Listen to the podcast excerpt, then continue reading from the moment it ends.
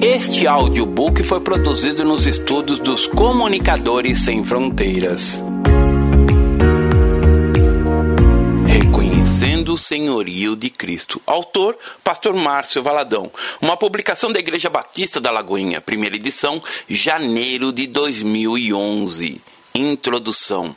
Reconhecer Jesus Cristo como Senhor é submeter-se a Ele e não aos desejos de um coração enganoso.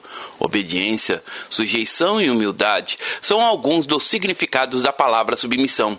Significados que não podem apenas ser conhecidos, mas vividos em Cristo. É fato que, se não cuidarmos, podemos nos submeter a qualquer coisa para ter aquilo que desejamos. Será que não estamos nos submetendo ao dinheiro? Ao prazer, aos homens ou a nós mesmos? Paulo, em sua epístola aos Romanos, escreveu: Pois vocês sabem muito bem que, quando se entregam a alguma pessoa para serem escravos dela, são, de fato, escravos dessa pessoa a quem vocês obedecem. Assim sendo, vocês podem obedecer ao pecado, que produz a morte, ou podem obedecer a Deus e ser aceitos por Ele Romanos capítulo 6, verso 16. Ser livre do pecado é ser submisso aos caminhos de Cristo, e é sobre esta verdade que vamos falar nesta edição. Que o Espírito do Senhor ministre a sua vida, para que você aceite e escolha viver debaixo da graça, como servo da justiça e não debaixo do senhorio do pecado. Boa audição. Problema de submissão. Certa vez almoçando com um amigo, que também é pastor, falamos sobre a experiência que ele e a sua igreja local estavam experimentando, uma batalha espiritual contra dois espíritos que também atuaram entre os fariseus na época de Jesus, o da religiosidade e o da tradição. Ele me contou que Tempo depois do início dessa batalha, cerca de 50 pessoas saíram da igreja, que relativamente era uma congregação pequena. Essas pessoas eram participantes dos cultos, das programações realizadas pela igreja, cumpriam todas as obrigações, faziam o que era correto perante os homens, mas no momento em que o pastor começou a falar sobre a pessoa de Jesus e a necessidade de um compromisso absoluto com ele, aqueles irmãos demonstraram a verdadeira motivação. Não estavam dispostos a caminhar com o Mestre, queriam rituais e não relacionamentos. Muitos sabem que Jesus morreu para nos salvar, porém precisamos ir ao cerne. Em Romanos, capítulo 14, verso 9, está escrito: Foi precisamente para este fim que Cristo morreu e ressurgiu, para ser Senhor tanto dos mortos como de vivos.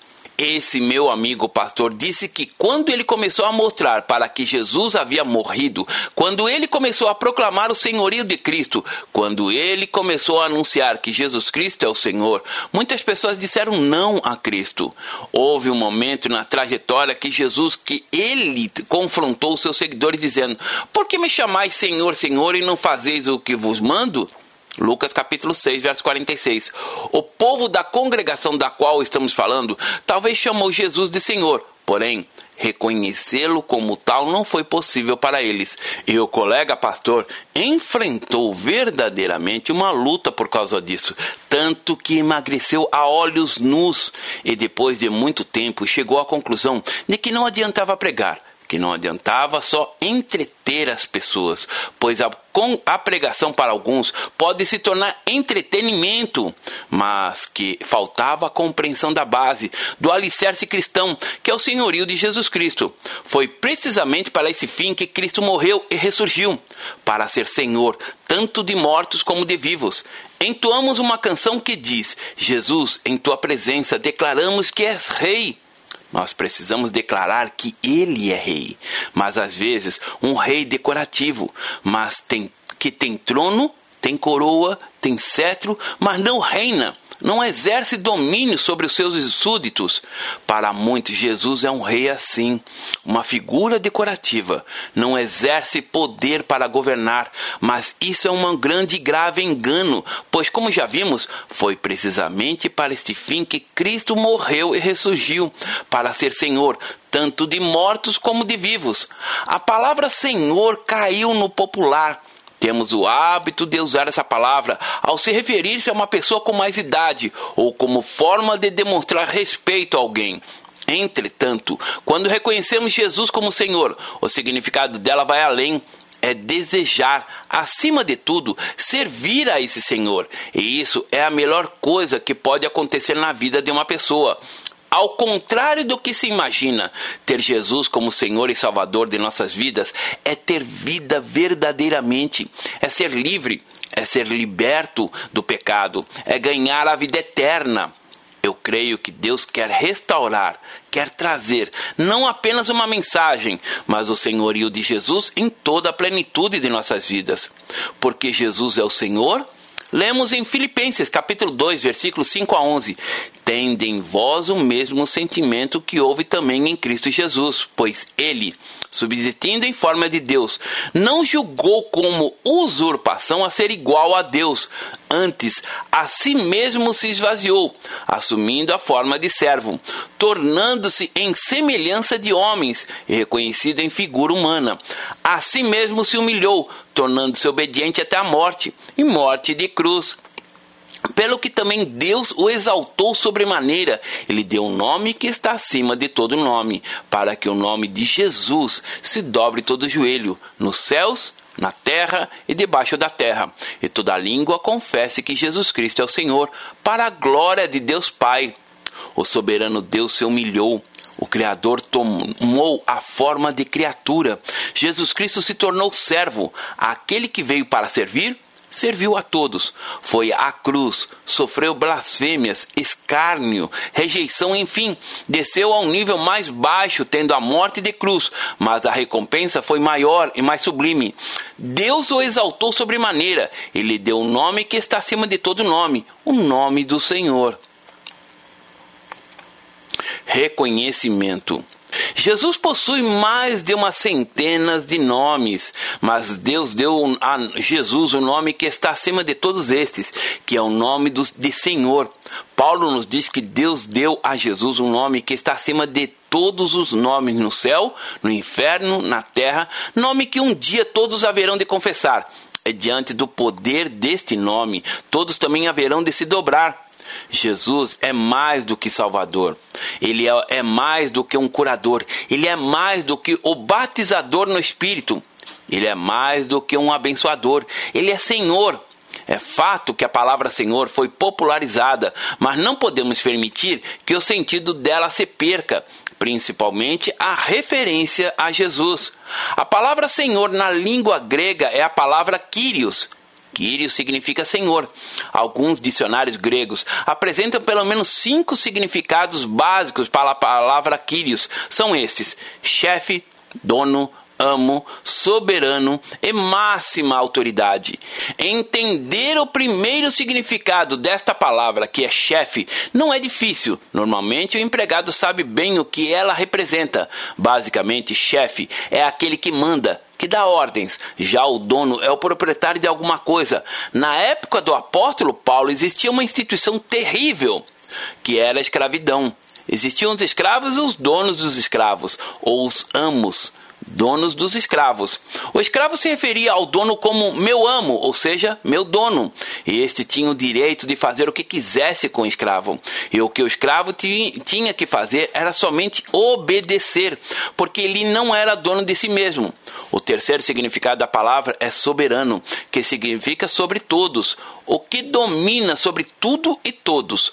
O último significado é máxima autoridade. Não há outra autoridade acima dele. Quando eu digo que Jesus é o meu Senhor, eu tenho que reconhecer que ele é meu chefe, meu dono, meu amo, meu soberano e a máxima autoridade sobre mim. Na época em que Paulo escreveu aos Filipenses, a palavra Kyrios era usada em dois sentidos. Quando escrita com letra minúscula, fazia referência ao Senhor que era chefe, dono, amo, soberano, a máxima autoridade, porém demonstrava apenas que todos estes significados diziam respeito ao senhor de escravos. Aquele que possuía escravos no Império Romano era também chamado de Quírios, para que ele fosse Quírios, era preciso que tivesse escravos ou servos, e o escravo ou servo não tinha vontade própria, não tinha bens, não tinha direito, tudo o que ele era e possuía era do seu Quírios. Então, Reconhecer alguém como Senhor significava exatamente isso: reconhecer que ele passa a ser realmente o chefe, o amo, o soberano, a máxima autoridade sobre ele. Quando um escravo escrevia uma carta ou um bilhete, ele se identificava como sendo escravo. E isso podemos ver também na Bíblia. Algumas cartas apresentam essa identificação, como a de Filipenses. Por exemplo, no capítulo 1, versículo 1, está escrito assim: Paulo e Timóteo, servos de Jesus Cristo. Não há nada mais nobre do que ser servo de Jesus Cristo. E nesse contexto, a palavra servo no grego é doulos. Contudo, a tradição literal é escravo. Logo, Paulo estava dizendo que ele e Timóteo eram escravos de Jesus Cristo. O termo servos de Deus hoje, infelizmente, perdeu o sentido não tem sentido usado corretamente. Muitos dizem que certa pessoa é grande, sendo servo de Deus, mas ela é servo. Obviamente não é grande, pois não há um servo pequeno nem grande, no sentido hierárquico. Também na época de Paulo havia uma única pessoa que possuía o título de Senhor ou Quírios, com a letra maiúscula, que era o imperador César de Roma. O povo atribuía a César poderes divinos, e este pensava ser um deus. César era o possuidor. Quem de fato é o Senhor? Certa feita, os fariseus tentaram surpreender a Jesus na questão do tributo. Perguntaram ao mestre se era lícito pagar tributo a César ou não. Dizemos, pois, que te parece? É lícito pagar tributo a César ou não? Jesus, porém, conhecendo-lhes a malícia, respondeu: Por que me experimentais, hipócritas? Mostrai-me a moeda do tributo. Trouxeram-lhe um drenário, e ele lhe perguntou: De quem é esta efígie e inscrição? Responderam: De César. Então lhe disse: Dai, pois, a César o que é de César, e a Deus o que é de Deus. Mateus capítulo 22, versos 17 a 21. Isso demonstra o poder, enquanto Senhor, que se detinha no Império Romano. Todos eram possessão de César, por isso ele podia dispor de quem quisesse. César era esse senhor. A efígie na moeda dizia que tudo pertencia a César. César era o chefe, era o amo, era o soberano, era a máxima autoridade sobre eles. César era o dono de tudo. Quando alguém dizia que César era o senhor, ao mesmo tempo falava que ele era o senhor dele. Então, a palavra Quírios denotava a mais alta hierarquia. Jesus, no início do seu ministério, pregou mensagens dizendo que ele verdadeiramente era Rei, Senhor. Jesus se apresentou como Senhor. Logo após a ressurreição de Jesus, o sentido do senhorio de Cristo tomou posse da igreja. Os irmãos proclamavam que Jesus era o Senhor deles, a ponto de de quando um que não era cristão passava pelo outro e gritava César era o Senhor, o cristão dizia que Jesus era o Senhor no início da igreja, milhares de nossos irmãos foram mortos. Mortos não porque estavam roubando, não foram mortos porque não estavam pagando os impostos. Não foram mortos porque eram cidadãos de segunda categoria. Eles foram mortos às arenas, mortos pelos leões, pregados em estacas. Tiveram os corpos cobertos por piche e depois queimados. Corpos que iluminaram a cidade de Roma durante uma noite por meio de fogo que os consumia. Verdadeiras tochas vivas por um único fator eles proclamaram que Jesus Cristo era o Senhor, a máxima autoridade sobre eles. Eles fizeram o que nos ensina Romanos capítulo 10, versículos 9 e 10. Se com tua boca confessares como o Senhor e em teu coração creres que Deus o ressuscitou dentre os mortos, será salvo. Porque com o coração se crê para a justiça e com a boca se confessa a respeito da salvação. A salvação vem do reconhecimento e da mudança do senhorio em nossa vida. Antes de nós nos convertermos, vivíamos em um reino, o reino das trevas. Tínhamos um senhor que nos dominava. Satanás era o senhor absoluto de nossas vidas. Nós obedecíamos, Muitas vezes não queríamos fazer aquilo que ele nos mandava fazer, mas não tínhamos nenhuma força e obedecíamos, mas pela graça e somente pela graça de Deus, ele nos libertou do reino da escravidão. Isso é conversão, que começa com essa mudança do reino. Como já vimos, a palavra diz que se com tua boca confessares Jesus como Senhor. Porém, não basta apenas dizer falar o nome de Jesus, mas viver a realidade que Ele é o próprio Senhor. É preciso confessá-lo e, em teu coração, crer que Deus o ressuscitou dentre os mortos, será salvo, porque com o coração se crê para a justiça e com a boca se confessa a respeito da salvação. Quando eu digo que Jesus é meu Senhor, digo também que Ele é meu amo. Quando se pronuncia a palavra escravo, e isso pelo significado que ela tem, Muitos têm dificuldade de entender o motivo de associá-la ao relacionamento com Cristo, pois ser escravo era também ser açoitado, ser trocado, explorado, humilhado. Contudo, quando se refere a Cristo, ele ganha outra conotação. Ser escravo, servo de Cristo, tem um lugar no palácio para seus filhos. Aleluia! Legalmente somos filhos de Deus, porém na expressão da nossa vida somos servos e, como servos, devemos ser obedientes. Quando o pastor, mencionado no início dessa mensagem, ensinou aos irmãos da sua congregação sobre o senhorio de Cristo, a necessidade de eles obedecerem, não serem apenas religiosos, participantes das celebrações, mas cristãos comprometidos, assumidos, alguns começaram a dizer, assim como falaram Jesus também: Duro é este discurso. E foram embora da congregação. Deixaram a comunhão.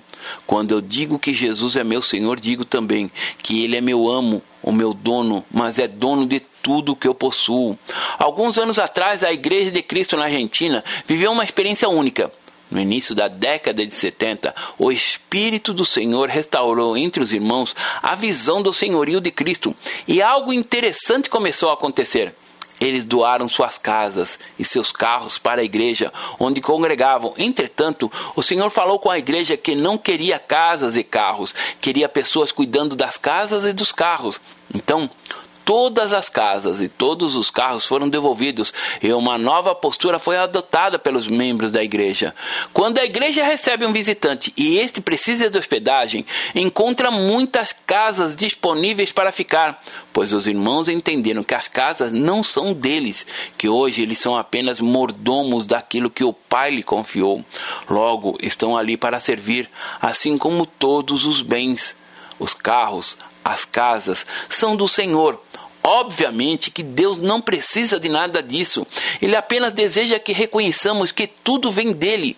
Não é por causa do nosso esforço, trabalho, da nossa inteligência, saúde, que adquirimos bens, pois se o Senhor não nos conceder tudo isso, nada teremos e seremos. É a graça de Deus, a bondade e a misericórdia dele que nos permite ter alguma coisa. E os irmãos da igreja do Senhor na Argentina entenderam, reconheceram isso, reconheceram que tudo aquilo que o Pai confiou a eles é para abençoar aos que precisam. Logo, tudo que abençoa precisa estar impecável, limpo, cuidado. Por isso, eles zelam pelos bens, limpam, lavam, colocam combustíveis, lubrificam, pagam os impostos e, quando há uma necessidade, todos estão disponíveis para servir. E não há nada melhor do que servir, conforme nos ensinou Paulo. Tenho mostrado em tudo que, trabalhando assim, é mister socorrer os necessitados e recordar as palavras do próprio Senhor Jesus. Mais aventurado é dar do que receber. Atos capítulo 20, verso 35. Jesus tocava no âmago dizendo: Se alguém quer vir após mim, a si mesmo se negue. Tome a sua cruz e siga-me. Marcos capítulo 8, verso 34. Em outras palavras, olha, para me seguir, você tem que abrir mão do que é seu. Submissão aos caminhos de Deus. Na igreja da Argentina, quando o senhorio de Cristo foi restaurado, os irmãos desta congregação entenderam sobre a importância e a bênção da obediência. Todos passaram a obedecer ao Senhor com alegria. Escolheram viver em santidade. Isso porque também entenderam que pecar é uma escolha, assim como o relacionamento com o Senhor. Escolhemos ter ou não Jesus como Senhor da nossa vida. Não pense que Jesus obriga a pessoa a segui-lo ou invade a vida de alguém para que ele o receba. Ele também não escraviza aquele que os escolhe servi-lo. A Bíblia fala sobre um moço que perguntou a Jesus o que era necessário para ele alcançar a vida eterna. Esse homem era muito rico, conhecia os mandamentos desde a infância. E Jesus viu que ele conhecia mesmo. Jesus olhou para o coração desse rapaz e viu sinceridade, viu seu amor, porém viu também que faltava algo. Vamos ao texto? Eis que alguém, aproximando-lhe, lhe perguntou: Mestre, que farei eu de bom para alcançar a vida eterna? Respondeu-lhe Jesus: Por que me perguntas acerca do que é bom? Bom só existe um. Se queres, porém, entrar na vida, guarda os mandamentos. E ele lhe perguntou: Quais? Respondeu Jesus: Não matarás, não adulterarás, não furtarás, não dirás falso testemunho, honra teu pai e tua mãe e amarás ao teu próximo como a ti mesmo. Replicou-lhe o jovem: Tudo isso tenho observado, que me falta ainda? Disse Jesus: Se queres ser perfeito, vai vende os teus bens, dá aos pobres e terás um tesouro no céu. Depois vem e segue-me. Tendo, porém, o jovem ouvido esta palavra, retirou-se triste, por ser dono de muitas propriedades. Mateus capítulo 19, versos 16 a 22. Quando Jesus pediu a esse moço para vender tudo, este se entristeceu e foi embora. Ele escolheu continuar com as riquezas terrenas, com os bens corruptíveis. Jesus, diante da decisão desse rapaz, não insistiu para que ele ficasse não implorou para que ele não fosse embora. Jesus respeita nossas decisões, mesmo quando elas não são as mais sábias, as melhores para a nossa vida. Jesus também não fez um acordo com esse moço dizendo: Ah, pode ficar do jeito que está. É só você entregar o dízimo do que possui, é o equivalente a 10%, o restante 90% é todo seu. Jesus não relativiza os absolutos dele. Se esse moço tivesse perseguido ao Senhor do jeito que eu estava, seria como uma pedra fora de lugar no alicerce. Mas será que Jesus queria deixar aquele moço na miséria?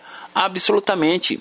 O Senhor não está interessado em coisas, o Senhor está interessado em saber quem de fato o tem como seu dono, quem é o seu Senhor. Ou Jesus Cristo é 100% tudo em sua vida, ou não é. Jesus, ao chamar Mateus, que tinha o nome de Levi, para segui-lo, ele não recusou. Levi estava sentado na coletoria, cheio de tarefas a realizar. Todavia, ele não abandonou tudo para seguir o Senhor. Marcos capítulo 2, verso 14. Pedro e João estavam à beira do mar quando Jesus passou por eles e disse: Vinde após mim, e eu vos farei pescadores de homens. Mateus, capítulo 4, verso 19.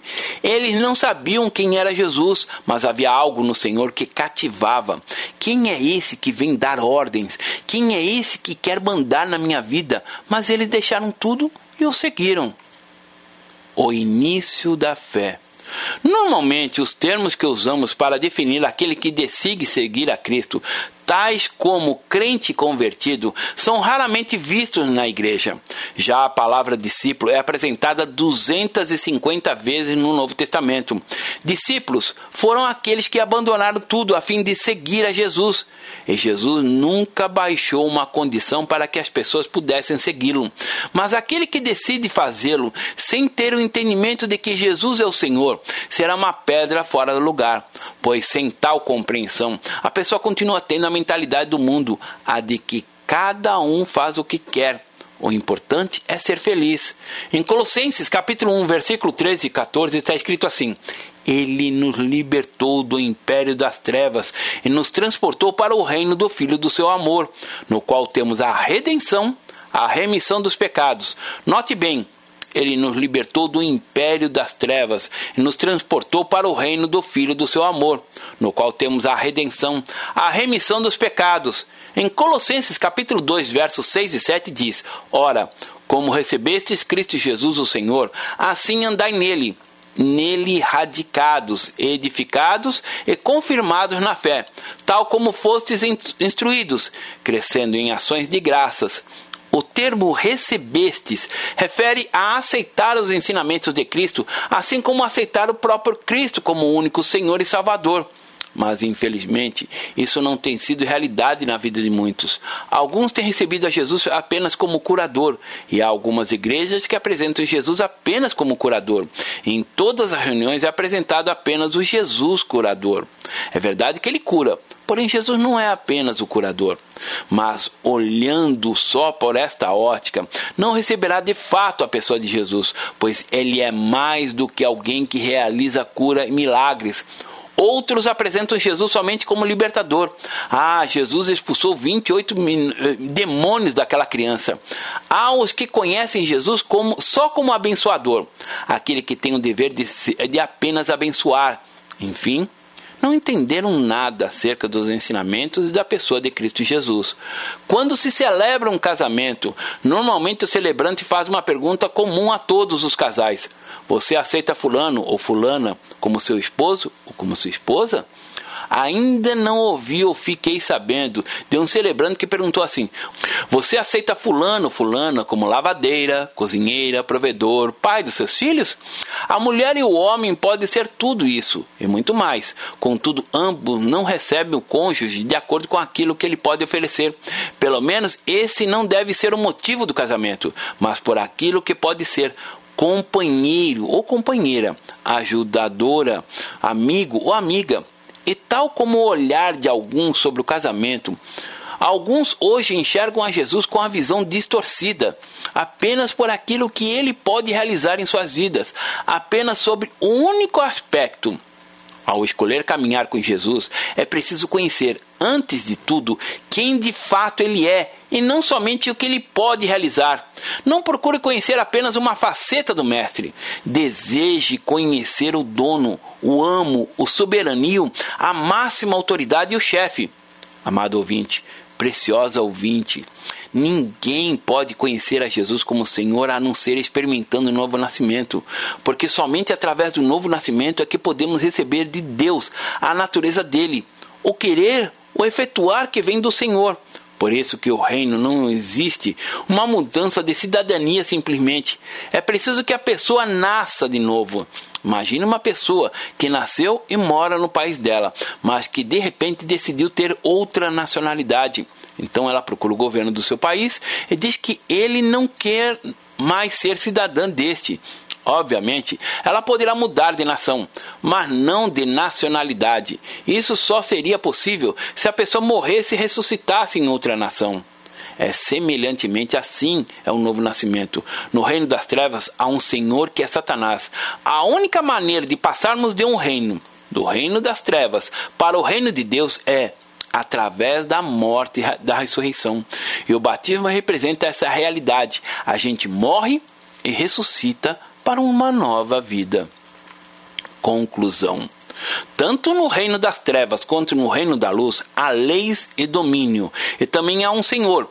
Mas, ao contrário do reino das trevas, o Senhor que temos no reino da luz é libertador, conforme vimos na palavra de Deus. Ele nos libertou do império das trevas e nos transportou para o reino do seu Filho, do seu amor. Colossenses capítulo 1, verso 13. No reino das trevas há uma lei simples que o rege, a fim de tentar esclarecer ao máximo sobre esse reino. Usarei a figura de um navio. Imagina um navio em alto mar que foi torpedeado. De repente o capitão diz: Olha, nós estamos a milhares de quilômetros de qualquer ilha, de qualquer porto, e quero lhe dizer que vamos afundar. Porém, não sabemos quando isso vai acontecer. E já que o navio está torpeado, vocês podem fazer o que quiserem. Podem se prostituir, se drogar, brigar, matar. Afinal, vamos morrer mesmo. A lei que domina dentro desse navio é a lei da morte. Há uma condenação. Todos estão a caminho do pior lugar, e assim também é no reino das trevas. Cada um faz o que quiser, nada é proibido, não há respeito. Logo, os que nele estão não se submetem à autoridade. Pensam que são livres, quando na verdade são escravos, capazes do pior e mais cruel Senhor. Tudo isso é por causa de uma semente que está dentro de nós, a da rebelião. Já notou o quanto é fácil burlar alguma coisa, como as regras de trânsito, por exemplo? Há uma placa indicando que aquela rua é contramão. Porém, o condutor do veículo olha para os lados e, quando percebe que não há um guarda de trânsito, ele simplesmente entra na via, mesmo sabendo o quanto é perigoso. Se tivesse uma autoridade no local, ele jamais faria isso por causa das consequências, que seria uma multa e perda de pontos na carteira. Na verdade, a punição é que nos impede de fazer algo errado. Entretanto, quando nós entramos no reino de Deus, compreendemos quem de fato é Jesus e seus ensinamentos. Entendemos que no reino de Deus tudo é diferente. Ninguém faz aquilo que quer fazer, mas faz aquilo que agrada ao Senhor. Obedecer ao Senhor torna seu prazer daquele que tem um encontro verdadeiro com Jesus. Ele luta todos os dias para cumprir a vontade do Senhor, deseja todos os dias caminhar com Ele. Que os nossos olhos sejam abertos para vermos quem é o Senhor, que possamos nos encharcar da mensagem e da vida de Jesus. Deus abençoe. Pastor Márcio Valadão. Jesus te ama e quer você. Primeiro passo: Deus o ama e tem um plano maravilhoso para a sua vida, porque Deus amou o mundo de tal maneira que deu seu Filho unigênito para todo aquele que nele crê não pereça, mas tenha vida eterna. João capítulo 3, verso 16. Segundo passo: o homem é pecador e está separado de Deus, pois todos pecaram e carecem da glória de Deus. Romanos capítulo 3, verso 23, parte B. Terceiro passo: Jesus é a resposta de Deus para o conflito do homem. Respondeu-lhe Jesus: Eu sou o caminho, e a verdade e a vida. Ninguém vem ao Pai senão por mim. João capítulo 14, verso 6. Quarto passo: é preciso receber a Jesus em nosso coração, mas a todos quanto receberam, deu-lhes o poder de serem feitos filhos de Deus, a saber, aos que crerem em seu nome. João capítulo 1, verso 12, parte A. Se com tua boca confessares Jesus como Senhor e em teu coração credes que Deus o ressuscitou dentre os mortos, será salvo. Porque com o coração se crê para a justiça e com a boca se confessa a respeito da salvação. Romanos capítulo 10, verso 9 e 10. Quinto passo. Você gostaria de receber a Cristo em seu coração? Faça essa oração de decisão em voz alta. Senhor Jesus, eu preciso de ti. Confesso-te o meu pecado de estar longe dos teus caminhos. Abra a porta do meu coração e te recebo como meu único Salvador e Senhor. Te agradeço porque me aceita assim como eu sou e perdoa o meu pecado. Eu desejo estar sempre dentro dos teus planos para a minha vida. Amém. Sexto passo: procure uma igreja evangélica próxima à sua casa. Nós estamos reunidos na Igreja Batista da Lagoinha, Rua Manuel Macedo, 360, bairro São Cristóvão, Belo Horizonte, Minas Gerais. Nossa igreja está pronta para lhe acompanhar nesse momento tão importante da sua vida. Nossos principais cultos são realizados aos domingos. Ficaremos felizes com sua visita. Uma publicação da Igreja Batista da Lagoinha, Gerência de Comunicação, www.lagoinha.com.